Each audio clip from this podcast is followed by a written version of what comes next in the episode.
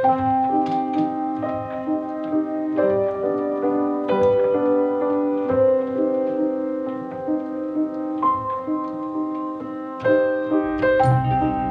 se cumple un año desde que el fuego tiñó de gris el cielo de Ucrania. Un año desde que Putin decidió poner en marcha una operación militar que ya se fraguaba desde hacía semanas en la frontera con Ucrania. Una guerra que abre cada día nuestros telediarios y portadas de periódico. Una guerra que deja ya la muerte de más de 6.900 civiles y 8 millones de ucranianos desplazados. Desde entonces, muchos han sido los valientes que han relatado los horrores que han sucedido en el interior de las fronteras ucranianas. Todos los sentidos puestos en el país para describir la situación.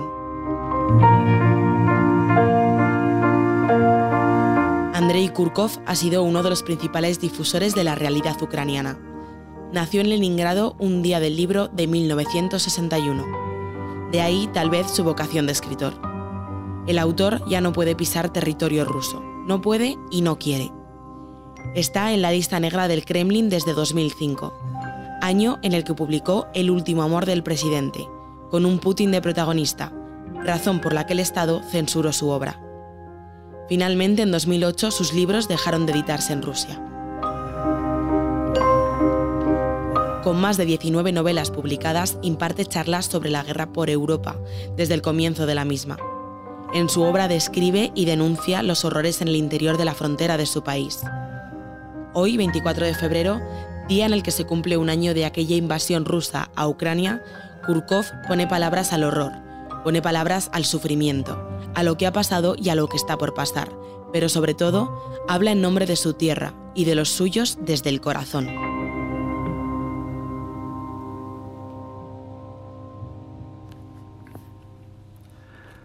Ювілей без шампанського. 20 лютого наступного року un aniversario sin champán por Andrei Kurkov. El 20 de febrero de 2024, la guerra ruso-ucraniana cumplirá 10 años. No deberíamos olvidar que empezó con la anexión de Crimea y luego se extendió al Donbass. Por supuesto, nadie está pensando aún en el décimo aniversario. Todavía falta un año entero pero el primer aniversario de la agresión a gran escala de Rusia contra Ucrania está a la vuelta de la esquina. Se puede tocar con la mano, se puede oír y sentir su aliento abrasador en la piel. Parece que el aniversario se oirá y se verá en todo el mundo. Rusia se está preparando para una nueva ofensiva sin cuartel, para un ataque total con misiles contra Ucrania. El criminal agresor quiere apoderarse de todo el territorio posible antes de que nuestro país reciba los tanques prometidos y los aviones aún por prometer por los aliados occidentales. Nos encontramos de nuevo al borde del abismo, y en el fondo del abismo arde la lava caliente en la que quedó incinerada nuestra vida feliz anterior a la guerra, y en la que siguen cayendo rascacielos de muchos pisos, iglesias y universidades. Un horno inmenso que ya ha destruido cientos de miles de vidas. Ser ucraniano hoy en día es sufrir una terrible enfermedad que se nos ha inoculado deliberadamente. Puede que nos parezca que estamos sanos, pero en la guerra o cerca de la guerra no hay personas normales ni estables.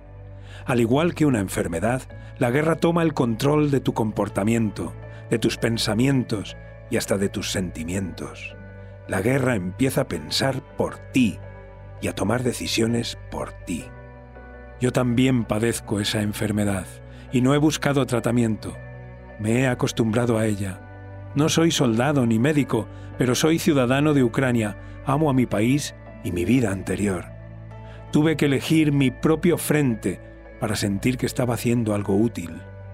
Así que cada día a partir de febrero de este año, escribo y pienso sobre la guerra. Me rodeo de la guerra y dejo que me atraviese a diario, el día entero.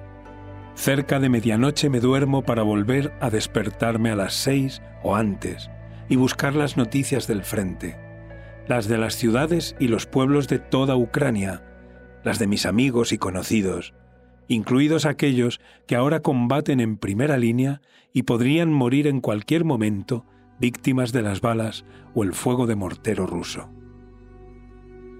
¿Qué es lo peor de la vida actual de Ucrania? Se podría pensar que son los ataques con misiles contra edificios de viviendas en las pacíficas ciudades del país. Eso es terrorífico, en efecto, pero uno se acostumbra enseguida. Celebré el Año Nuevo en nuestro céntrico apartamento de Kiev con mis hijos y la familia de mi hermano. Vivimos en el último piso de un edificio antiguo. En los primeros minutos de 2023, los misiles y los drones rusos atacaron Kiev y otras ciudades. Se oían las explosiones encima de nuestro tejado. Los sistemas antiaéreos ucranianos estaban derribando las armas enemigas. Tuvimos suerte, no cayó nada en nuestra cubierta. De lo contrario, ya no tendríamos casa. Estos ataques se han vuelto algo cotidiano, pero eso no es lo peor. Lo peor es que la muerte de una persona se ha convertido en un hecho corriente. La guerra es una cadena de producción de muerte. Cuando al principio de la invasión un misil ruso atravesó el apartamento de una amiga, matándola en instante, no podía creer que hubiera muerto. Era una periodista joven, tenía planes y sueños. Desde entonces han fallecido varios amigos míos. Algunos conocidos perdieron la vida debido al estrés o porque no fueron al médico a tiempo. Sé lo que pensaban.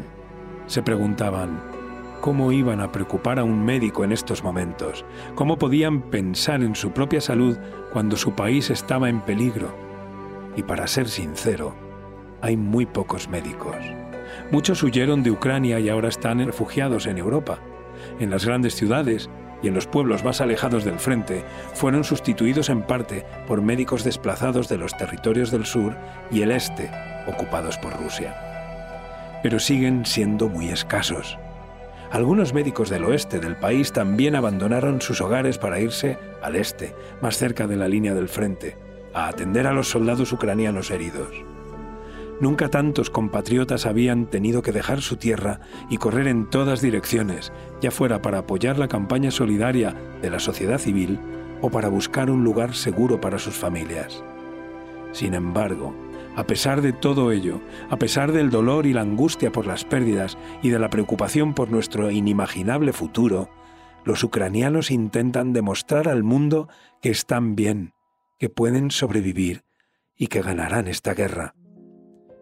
Yo también estoy seguro de que ganaremos. Ya ganamos una vez, cuando impedimos que Rusia se apoderara de nuestra capital, Kiev. Volvimos a ganar cuando liberamos casi toda la región de Kharkov de los invasores rusos y no dejamos que capturaran la ciudad. Y de nuevo cuando liberamos Gerson. ¿Cuántas victorias más necesitamos para acabar del todo con esta guerra? La pregunta es retórica. Esta guerra no terminará por sí sola. ¿Acaso otra victoria más, o incluso muchas otras victorias, pondrán fin de repente a este horror? La guerra solo se puede parar, y la única que puede pararla es Rusia, abandonando los territorios ocupados y cesando en sus acciones agresivas contra Ucrania. ¿Ocurrirá? Sí, pero no sé cuándo. Para ello hay que conseguir que los generales rusos y los líderes del Kremlin entiendan que continuar las hostilidades es una absoluta insensatez. Si no sucede antes de verano o el otoño, esperaremos una victoria ucraniana para el décimo aniversario del comienzo de la guerra, el 20 de febrero de 2024. Sería bastante lógico. La guerra empezó con la anexión de Crimea y debería terminar con su devolución a una Ucrania libre, es preciso que se haga justicia.